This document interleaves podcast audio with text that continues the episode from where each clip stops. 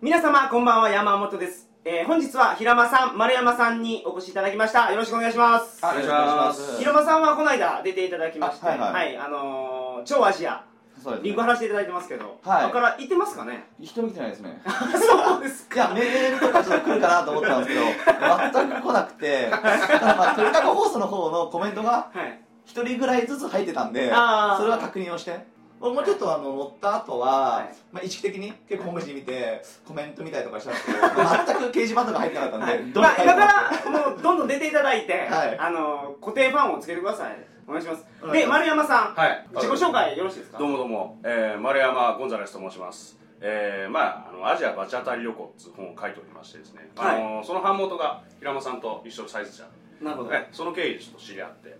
まあ仲良くさせてもらっはています、なんか出版関係で、はい、あのー、何でしたっけ座談会を平間さんあがあ、されそるうそうそそのう。時にもやっぱりもちろん僕の放送の中には丸ゴンが入ってて、で偶然昨日、丸ゴン出会ったんで、はい今日やらないっていう話で。目の前で来ましたよ 結構来るのめんどくさいんですから乗り換えたりしなきゃいけないしちょっとあのー、コーヒー屋ではい飲んでたんですけど、あのコーヒー飲んでたんですけどそこでちょっと話すと、丸山さんかなり話ができるんでちょっとかなり期待してますもうそんなねハードル上げなくていいですよ本日はえー、といろいろお題目がありましたけど、はいはいはい今日は何の話がいいですか 何の話あーっとやっぱ国境と国か境あ僕です実かはね国境をリクエストしてまして国境越え、やっぱ国バ境ッ越クえパッカーで一番味があるっていうのはやっぱ国境陸路での国境越えやとです思うよんねですよ、はい国境越えっつうと俺一番思い出にあるのは、はいやっぱりあのタイカンボジア国境なるほ多ど分あ王道だと思うんですよ、はいあのタイバンコク行ってそこから国境越はいえてっていく、カンボジア行くっていうなるほどまあ今日はじゃあその国境越えの話を、うんえーしたいと思いますので、どうぞよろしくお願いしますあ、お願いしますそ。れではトリカゴ放送始まります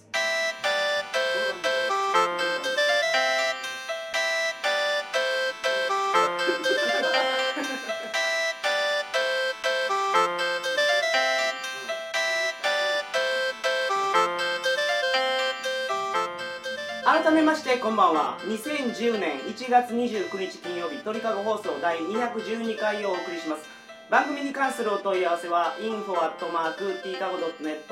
info.tkago.net までよろしくお願いします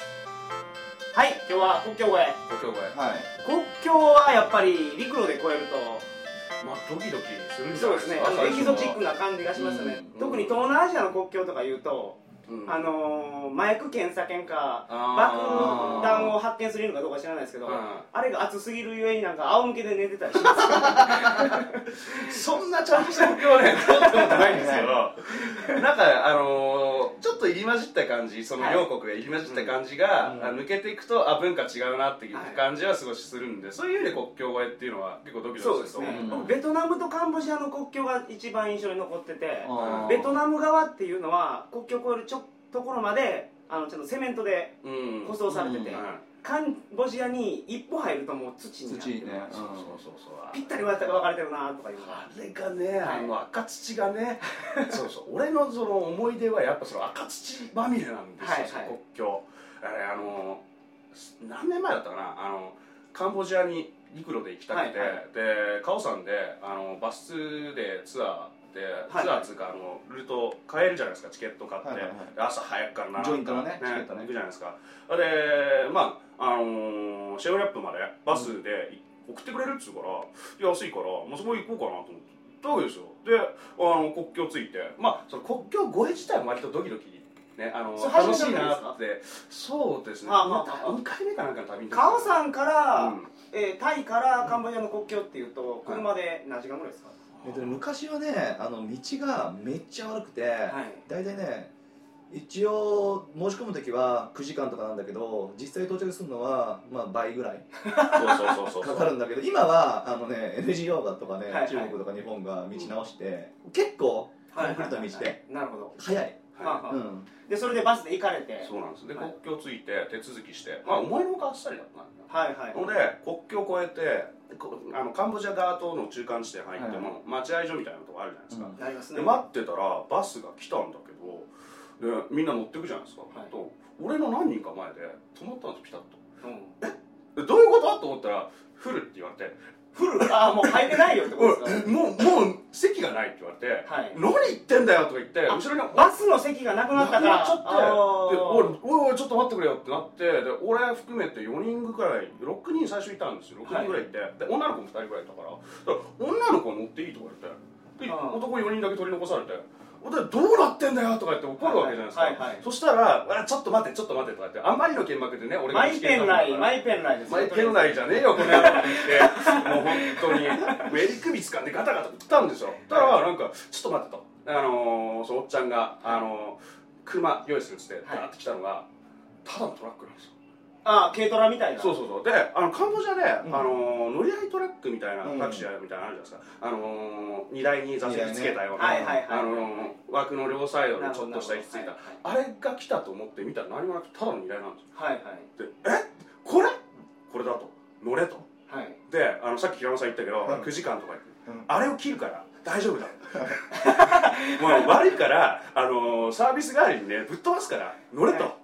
いやいや待てよとここからお前シェブレッパン何時間かかると思ってるのとその間ここかと言ったらここだとしかもカンボジアってそれ何年前です かあとね78年前だったまなあ道めちゃめちゃ悪いですもんねガタガタなんですよそれ本当に舗装されてなくて本当ガタガタででももう乗るしかないだろう他に選択肢ないから、はい乗ってそうそうすっごいんですよあの赤土みんなバスとかで移動するから分かんないと思うんですけど あのー、ものすごい勢いで土がう砂煙が来てなるほどで乗ってる間、あのーねちょっと音声で伝えづらいですけどここに、あのかくか首と口のところにマスク代わりにタオル巻いて、はいはいでここにも巻いて頭にも巻いて、はいで目だけちょっと出してたんですけどもうちょっとしてこう減速した時にこう巻いた首にとね口に巻いたタオルって外したんですはいよ、そしたら鼻の穴と口のとこだけあ真っ赤っか本当に綺麗にこう点々とついちゃうマジかよと思って僕あのトラックの中で移動した時でも、道がいきなりなんかうん50センチ下がったりするんそうですそようそうそうガだから、はいうん寝れないし本も読めないしずっと踏ん張っておくしかないんですよそれしかないんですよそれを軽トラの荷台みたいなところに乗ってるわけですそようなんですよそもれう一回ぶっ飛ばすからそれ苦行ですでサービスだからっつってから本当にすごい速さでついて、はいはいすごいぶっ飛ばすんですよ、うんで一でも本当辛かったんだけど本当にその5 0ンチ口ケツがガーンって浮かんだりとか、はいそんなんしながら行く中あの一番盛り上がるポイントはあのー俺たちが乗るはずだったバス、はい途中で追い越したんですよその時に盛り上がっていい俺たちが「ウェー!」って手振ってんだけどそのちょっと仲良くなったやつらとかね、あのーバスなら見えたから、いこっちは手振ってんのにこうまあマスク代わりにタオル巻いてるじゃないなるほどわかんねえから過激派ですよねみんそなうねそうそうでそいつらが手振ってると思ってなんかもう過激派っぽいやつら現地人がなんかすごい元気な現地人が後で聞いたらなんか手振ってると思ったらしいんですよほんでまあそんなんでなるほどもうずーっとつくわけですよ、はいはいでもう割とねあれうん何時間でした国境から4時間そうだね5時間しかもあれ時間夜になるんだよねそうそうそうであれあー日切れる前に着きましさたあ本当に本当にい結構じゃあ細後だねや舗装っつうか、うんありえない速度でトラックを飛ばすんですよあーガンガン抜いてくから今でもめちゃめちゃ道良くなってるらしいですよあ俺ね本当ですか今年のね去年去年の3月に行ったのよ2月に久々にはいはいはい国境越えって、はいその時あの友達の元自衛官のやつがいてうんそいつと2人で行ったんだけど、はいその時もやっぱし国境揉めて、うんはい自分でチケットって一応全部入ってるんだけども、はい要はシムリアップの宿まで行くねツアーになってるんだけど結局ほらタイの国境で一回降ろされる、はいでバス乗り換えするんだけど、はいそのチケットくれないはいはいなんか悪いやつ出てきて公共公園のにあのビザ申請が20かかるとかあーあんなの言ってでそういうのぶち切れてですねはいはいさっきのとこ何回も来てんだよって話して そんなあれねえだろとか言ってそれであのペイペイのやつではそれでガンガン行ってきたから、はい俺あのイミグレーションの発行するとこに行って「偉いやつやべえ!」って言ったらそいつもうビビっちゃって「オッケーオッケーオッケーオッケー」はそれで私一緒に住んでるからねそれでも一緒に払えて払えないっつって「ええっつよええっつよもうそれで OKOKOK」いそういうことって本当によくあるんですよね日本人やったら、例えば5ドル払えって言うからはいまあね5ドル払って入れてくれるんやったら払うかっていう人が結構いるんで、うんだからイミグレのその担当の人が自分で小遣い稼ぎのためになんかうねん2ドル払えとか3ドル払えとか、はいすごいすごいであるんですよね結構ねあのタイとカンボジアの国境ってうん意外とほら初めて旅行行った人がーまあ行くんだけそうそうど最初のハードルですハよーねドルなん国境あがーだけど意外とあの世界的に見てもカンボジアとこあのタイの国境のところって危ないんですよそうなんですよねあそうなんですかかなりトップレベルややばくてなぜかというとタイ越えてカンボジア入ると普通の国だと絶対にあの公のタクシーとかね、はいなんかしら絶対あるんだけどあそこって一切ないあー全部フリーの口あの呼び込みだけうんなるほどで誰かと交渉しない限り、はいはいはいどこにも行けないうんまあ、あとほらあの、うん国と同士のなんていうかあの関係性はあんま良くないじゃないですそうそうかあータイ人カンボジア人が大嫌いやし、うんあの遺跡で首取り合いしてるでしょそうなんですよそうなの汚いもんねあそこねあの首だけ仏像シリーズはいがあのよく東南アジアの屋台で売ってますけどはいあれ首が信仰の対象になるみたいではで仏像から首だけ盗んでいくんですいよそうねなんですよそうそうそう首取られたその下の土台もまた信仰の対象になるんでそうですねいい振りですね俺の本の、あのー表紙はそのその首ちょんぱされたはい仏像の上にく、あの顔乗っけたはいやつなんで、まあ最悪だよねえ 俺はいああそれはありえないな丸あ物の西洋人はね結構やるんですわはいはいはあのキリスト教以外は神様じゃないかはいらあの仏像のところいにはい後ろにあるもんなんかガタガタ載せてですねはいあの顔載せて写真撮ったりしてるんですけど日本人が見たらバチ当たりやなと思だうってはいだってバーチャル旅行だから丸物なんで多分俺これって言ったら多分なるほど大変なことになるよねまあねあれタイでねあの俺書いた後にあのちょっと行ってよく行ってた飯屋とか宿屋に俺本書いたんですよっつって、あの持ってったんですよだからタイの人とかねあのすっごい顔するんですよねで最初日本人のその向こうにいる人とかにもうあ渡してもこれ絶対タイ人に見せない方がいいとかあー絶対怒られると怒からねれるよねああー仏像に顔乗せてるからそうなんあまた丸物の顔だからですよさねそうまあいい顔してるでしょ あのなんか仏像の頭とさあの区別つかないですよ、まあ、あの坊主頭で着だ替かえらてる結人構ねマッチしちゃってるの私たなんかあのむしろ下がコスプレしてると思われてるんですよねちそれが勢い もうでもあれ言いますけどねあの遺跡とかで飛んで、首飛んでるでしょあんなただの廃墟ですからねその経費払ったらしゃあないんですよわあそれはまた不利な発言をし ますねと言いますけど、はい俺一応あの高校学専攻でちゃんとやってましたから、うんあの勉強してましたからインデだからィ・ジョーンズなんですよ和製インディ・ジョーンズ和製インディ・ジョーンズマスター・キートン大好き本当わかりやすいところから入ってますからね、僕はマスター・キートンとはいジェームス・ボンドなんですよジェームズ・ボンドだからスーツ着てるんですねそうなんですよいやシュッとしてなんかもうい いなあぁりがとうございますほんまに何の話だ